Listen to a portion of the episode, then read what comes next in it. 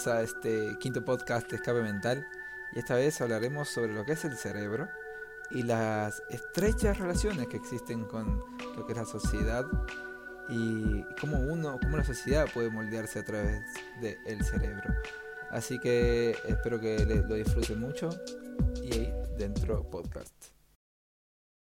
Bueno, eh, este va a ser un podcast bastante diferente a los anteriores, porque este vamos a buscar quizá flashear un poco más eh, algo que, igual está muy bueno porque tiene mucho contenido científico y, lo, y espero que lo disfruten. Vamos a hablar sobre lo que es el cerebro y cómo está compuesto, porque, a ver, cuando yo estuve estudiando esto en la carrera y quizás eh, con un par de libros más adicionales, como que en el momento iba pensando, wow, qué, qué, qué cantidad de relaciones que tiene con, con el cerebro, digo, con el, la sociedad y cómo, cómo, es tan estrecho. Y, y, la verdad que yo flasheaba que era el único que lo, que lo pensaba de esa manera. Y después me puse a, leer un poco más de, de, lo que son las neurociencias en general, neurocientíficos o de neurólogos. Y me encontré con el libro de Susan Greenfield, que se llama Piensa o Think en inglés, ella es eh, británica, así que eh, sus libros, todos sus libros están en inglés. Justamente encontré uno que estaba traducido. Nunca he, he tenido la oportunidad de leer algo en inglés y creo que me, costaría muchísimo de todas maneras. Pero en este libro eh, encontré un, cómo una neurocientífica ve el cerebro y cómo lo relaciona con, con el, la sociedad. Y dije, wow, esto, esto lo tengo que traer un podcast. La verdad que me encantó. Y de paso, quizás lo, muchos de los que nos estén escuchando no, no sepan cómo funciona el cerebro o cómo está compuesto anatómicamente. Entonces, de paso, vamos a hacer, de paso cañoso, vamos a hacer como dos explicaciones. Por un lado, cómo, cómo funciona el cerebro, porque quizás también les interese. Y además, al mismo tiempo, vamos a ir relacionándolo con eh, la sociedad. Así que, bueno, les va a gustar mucho. Y creo que hay algo, bueno, como para comenzar, vamos a comenzar con lo más básico y cómo está compuesto el cerebro. Y vamos, sabemos que la, unidad básica, la célula básica del cerebro son las neuronas. Obviamente hay un montón de tipos más, pero la neurona es lo más importante, ¿no? Y mm, el conjunto de neuronas eh, eh, forman el cerebro, es decir, cada una de, de las individualidades dentro del cerebro son las neuronas. Y la primera relación que podemos encontrar es que en una sociedad que podemos decir que es el cerebro, las individualidades son las personas. Bien, bueno, ahora, si nos paramos en este momento en el cual digamos, bueno, cada una de las personas es una neurona, poniéndonos en este lugar podemos ver bastantes relaciones y que primero y principal es que son completas en sí, somos completos en sí mismos y que podemos adaptarnos, podemos cambiar permanentemente con el tiempo. Y la mayor parte de todo este tiempo estamos en íntima relación con los demás si bien somos individualidades, vamos a depender de nuestro medio, de nuestra sociedad. Bien, lo mismo pasa con las neuronas. Si se llegan a aislar, eh, estas células terminan muriendo. Bien. Eh, además, estas células, las neuronas, se van a relacionar con otras neuronas a través de unos espacios o huecos que vamos a llamar espacios sinápticos y van a establecer lo que son las relaciones a través de lo que son las sinapsis, donde a través de la liberación de algunos neurotransmisores se va a poder producir el intercambio y producir la despolarización, se denomina, de la próxima neurona y así generar el potencial de acción a través de la neurona. Es decir, básicamente estamos enviando una señal desde una neurona hacia la otra. Esto lo podemos comparar con lo que es el habla, ¿Por qué? Porque justamente somos individualidades, dos individualidades, que hay un espacio entre medio, no es que nos estemos permanentemente tocando, y vamos a enviar un mensaje a través de un eh, empaquetado. Esto es a través de la voz. Bien, eh, obviamente vamos a necesitar eh, que hayan unos receptores que terminen de entender, que sean receptores de español, por ejemplo. Bueno, lo mismo pasa con eh, en lo, los espacios sinápticos, donde deben haber estos receptores de, de los neurotransmisores, de que en caso de fallar, la comunicación no se realiza. De todas formas, eh, igual que en una sociedad. Yo si voy a hablar con un chino, el chino tiene, es necesario que aprenda a hablar español porque si no, no se va a transmitir el mensaje. Entonces, a una persona o una neurona le pueden llegar miles de mensajes, miles de neurotransmisores por un montón de lugares y su forma de actuar, su forma de enviar los próximos mensajes va a depender de todas estas, estas señales que les han llegado. Bien, cada sinapsis va a refinar el mensaje final de toda esta red, dando como resultado el colectivo final de, un amplio grupo de neuronas, con lo que es una sociedad en donde mientras más yo hable con las personas, más me voy a ir adaptando a ellos y mi mensaje que voy a transmitir luego al mundo va a depender justamente de todos estos eh, anteriores mensajes que yo he recibido. Bien. Y además, otra cosa que se genera también tanto en los humanos como en las neuronas es eh, el reforzamiento. Es decir, yo si hablo mucho con una persona, yo voy a estar más predispuesta a hablar con esa persona o a entender más su mensaje. Lo mismo pasa con las neuronas. Se van a ir reforzando estos lapsos sinápticos a través de justamente mientras más estimule por ese lugar. Bien, y más fácil se va a hacer la transmisión. En cambio, si yo hablo con una persona que nunca he hablado, al principio quizás cuesta el mensaje, pero luego se va haciendo cada vez más fluido. Lo mismo pasa con el cerebro, es increíble la cantidad de, relaciones que tienen, eh, me vuelve loco. Por ejemplo, el visionario psicólogo Donald Hebb, eh, de hace más de medio siglo, propuso que el reforzamiento, este reforzamiento que estamos hablando, implicaba que se adaptaban. Es decir, cómo se iría personalizando el cerebro dependiendo de, las distintas experiencias que uno va a ir teniendo a través de la vida. Esto hace que cada cerebro de cada persona sea diferente y es por eso que cada persona actúa de una manera diferente bajo los mismos estímulos. Bien. Otra cosa que cuando hablamos de la comunicación es que no nos vamos a comunicar solamente con lo que son las neuronas de nuestra vecindad, sino que muchas veces eh, nuestro mensaje llega mucho más allá y el impacto de nuestras conversaciones tiene un efecto mucho más largo y en públicos más amplios. Bien, más allá de nuestra familia y nuestro círculo de amigos, también somos parte de una comunidad mucho más grande. Esta comunidad superior está organizada como una especie de jerarquía de intimidad, compuesta por grupos y amigos de familias, en grupos cada vez más grandes que se alimentan de unos y otros. Es decir, yo puedo generar un mensaje como individualidad, pero también formo parte de un constructo o de un grupo cultural y que ese mismo grupo cultural maneja un cierto tipo de comunicaciones que se lo, se lo comunica a otros grupos culturales. Bien, lo mismo pasa con el cerebro. Hay distintas regiones que, si bien cada neurona genera sus propias eh, señales individuales, van a haber regiones que manden, eh, dependiendo cómo se haya configurado este, este cerebro, va a ir va a ir enviando diferentes mensajes. Bien, esta es una analogía respecto a, a, los grupos eh, religiosos o, grupos eh, políticos que dentro de todo a la sociedad le termina enviando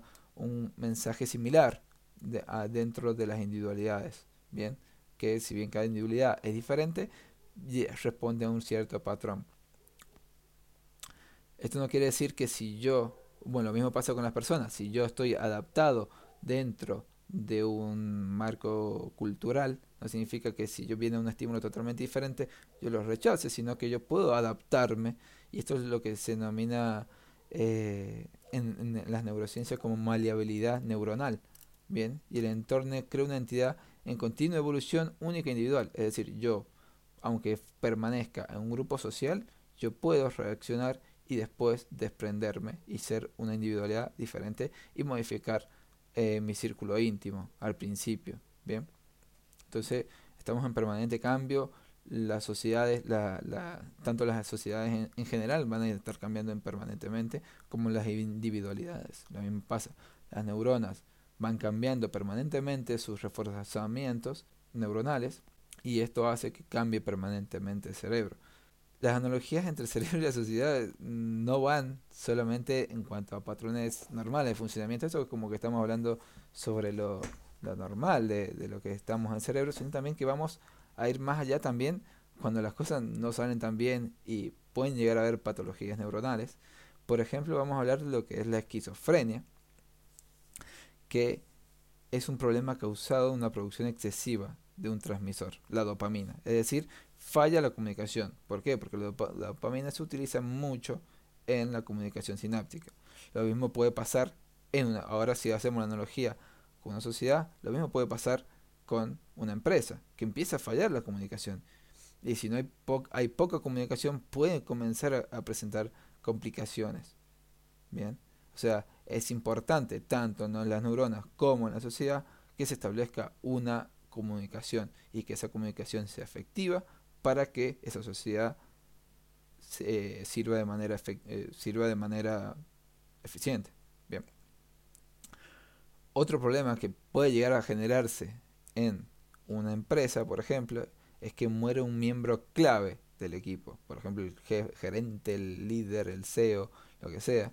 Si no está preparada la empresa para, para e, este, esta salida de esta persona, puede llegar a tener muchas complicaciones. Bien, puede hasta, hasta hacer que la misma empresa termine muriendo. Lo mismo sucede con el cerebro y la analogía que podemos hacer es cuando hay una neurodegeneración. Las conexiones neuronales atrofiadas causan problemas como lo que puede ser el Alzheimer o el Parkinson. Bien, si bien estas son enfermedades que no van a hacer que muera el cerebro, eh, sí poco a poco el Alzheimer va a ir avanzando y va a afectar primero, como habíamos dicho, una neurona individual va a ir afectando una región y después esa región va a ir afectando a otras regiones del cerebro. ¿Por qué? Porque estamos esto que se denomina variabilidad neuronal. Bien. Entonces, al fin y al cabo, poco a poco se irá avanzando este problema, tanto el Alzheimer como el Parkinson, que son enfermedades más neurodegenerativas, que estas son patologías más eh, longevas que suceden a edades mucho mayores. No quiero decir que, no ocurran a edades eh, medias, como puede ser 40, 50 años, pero eh, es lo normal en, adultos mayores. Bien. A ver. Otra cosa que, que, es para sorprenderse del cerebro humano, y es que si la marcha de una persona o el grupo de personas ya estaba planeado, porque hablábamos recién de que, bueno, falleció una persona y nosotros no teníamos idea de que iba a fallecer, entonces eso presenta complicaciones. Pero si yo ya había planeado sacar una cierta persona porque me está generando problemas, entonces la saco, pero yo ya tengo la solución para ese problema.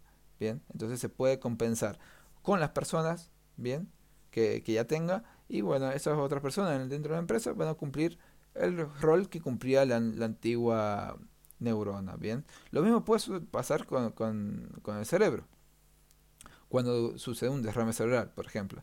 Si bien, a ver, no vamos a planificar nunca un derrame de cerebral, eh, dependiendo de la extensión y localización de la pérdida neuronal, las neuronas circundantes pueden ocupar el lugar de las neuronas faltantes y no presentar ningún inconveniente. Bueno, esto es típico de, de las películas o de las series en donde sucede un, un accidente tan trágico que pierden gran parte del cerebro y vos lo ves a la persona ahí eh, todo normal. Y vos decís, no, no, no puede ser. Y sí, sí puede ser. ¿Por qué? Por, por esto mismo, de la adaptabilidad del cerebro. Eh, es increíble el cerebro. Pero a mí, obviamente, es un. es algo a, que me fascina literalmente me fascina mucho. Y, y quizás, y bueno, y acá donde nos, podemos hacer la pregunta, ¿para, ¿para qué hacemos esta analogía? A ver, si bien es para flashear un poco y, y quizás para mí sea netamente filosófico eh, de ver la sociedad como un cerebro, no quiere decir que en sí no tenga sus utilidades, ¿bien? Eh, las analogías en el, ámbito científico, más, más, allá de estas que estamos haciendo entre el cerebro y la sociedad, eh, son muy utilizadas para dar soluciones similares a procesos que actúan de manera similar. Bien, ya que esto nos permite crear modelos que nos ayudan a, explicar la realidad. Es decir, yo, si hay algo que yo no entienda, bueno, a ver, ¿se parece a algo que yo conozco? Bueno, sí se parece. Bueno, y ese otro algo ¿Tengo la solución de cómo plantearlo? Sí. Bueno, entonces expliquemos lo mismo aquí. Bueno, a eso mismo podemos ir con lo que es eh, la, el modelo cerebral de lo que es una sociedad. Bien, claramente nuestro entendimiento del cerebro es bastante limitado y también lo es el entendimiento de la sociedad. Entonces, hacer una analogía tan compleja del el cerebro, que es tan complejo, y montarlo sobre lo que es la sociedad, que es tan compleja, se hace, wow, un mundo tan complejo que eh, quizás podamos llegar a, observar algunas analogías, pero quizás las soluciones no sean tan evidentes. Bien, entonces eh, es complicado llevarlo al ámbito científico, es, complicado llevar eh, a demostrarlo con quizás algunos algunos experimentos a través del método científico, pero bueno, por ahora eh, es una, idea que se tiene, una idea que se va cada vez acrecentando cada vez más y podemos modelar mejor lo que es la sociedad a través de un cerebro. Y quizás, por ejemplo, patologías neuronales que hoy por hoy yo puedo, vaya no, los neurólogos pueden controlar, quizás si hacemos modelos sobre la sociedad podemos llegar a, encontrar algunas soluciones. Bueno, y aquí llegamos a un punto en donde nuestro nivel de flasheada llega al máximo y es que comenzamos a ver diferentes tipos de conciencia, ¿bien? Porque las que conocemos hasta ahora es como que están generalmente encapsuladas en un, único organismo. Es decir, por ejemplo, yo, Facundo, eh, mi conciencia está encapsulada aquí en Facundo. O, o, por ejemplo, de un primate o la conciencia de un elefante, están todas encapsuladas en su individual, en su organismo individual. Es muy difícil de concebir claramente que hay una conciencia que escape a estas cápsulas biológicas y es por eso que no entra dentro del ámbito científico, como hablábamos recién. Es, difícil, eh, son cosas que, que, por ahora se quedan en una idea, pero, pero conseguir una, una conciencia que escape a las a estas cápsulas biológicas es complicado. Pero obviamente no voy a flashear de todas maneras, me da igual y voy a flashear igual. Vamos a imaginar una conciencia que sea más allá de, la, de estas cápsulas biológicas que se llaman cuerpos. Y una de estas, que sí ya es conocida, que son las típicas mentes colmena, que bueno, que se utilizan mucho en, las redes de insectos, que son capaces de desarrollar comportamientos de elevada complejidad a partir de, individuos de comportamiento muy limitados. Su fascinante complejidad alejada de, todo el individualismo que poseen, por ejemplo, las hormigas, las convierte actualmente y es por eso que, por ejemplo, en las películas eh, se utiliza mucho que los extraterrestres son todos mentes colmena, en donde hay una reina y están todos los otros que es toda una sola conciencia. Es muy, muy loco, muy flashero, pero eh, quizás eh, sea, sea real, ¿no? Sin embargo, hay un detalle sobre este tipo de conciencias, y es que las individualidades que la forman, los bisexos, no tienen conciencia de que son parte de ella, y esto es algo que quiero recalcar. Las hormigas no tienen conciencia de que son parte de una conciencia. Y ahora, quiero llamar a la reflexión y extrapolarlo a nosotros.